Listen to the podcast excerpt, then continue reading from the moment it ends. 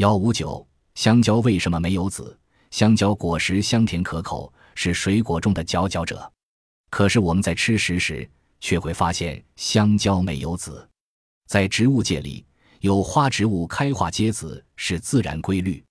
香蕉是有花植物的一种，每只香蕉都是由花序上的一朵花发育而来的。花的子房发育成果实，子房里的胚珠应该发育成种子啊。可香蕉果实中的种子哪去了呢？原来香蕉的类型很多，根据细胞染色体组的数目，可分为二倍体、三倍体和四倍体三种。我们吃的香蕉多是三倍体类型。这种香蕉的细胞内有三组染色体，每组十一个。在形成雌雄性细胞及精子和卵子时，细胞要进行一种特殊的分裂及减数分裂。由于这三组染色体不能平均分配形成有效的性细胞，因此不能正常受精。这样，凡是具有三组三十三个染色体的香蕉就不产生种子。其实，平常吃的这种香蕉果肉里那一排排褐色的小点，就是没有得到正常充分发育而退化的种子。像香蕉这样，植物胚珠不经过任何的受精作用能够做过。并发育为无种子的正常果实，在植物学上称为单性结实。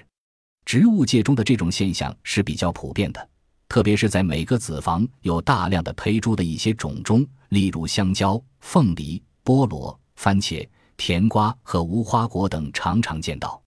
人们推测，在这些种类的子房中，其胚珠可能产生一些刺激坐果和果实生长的化学物质。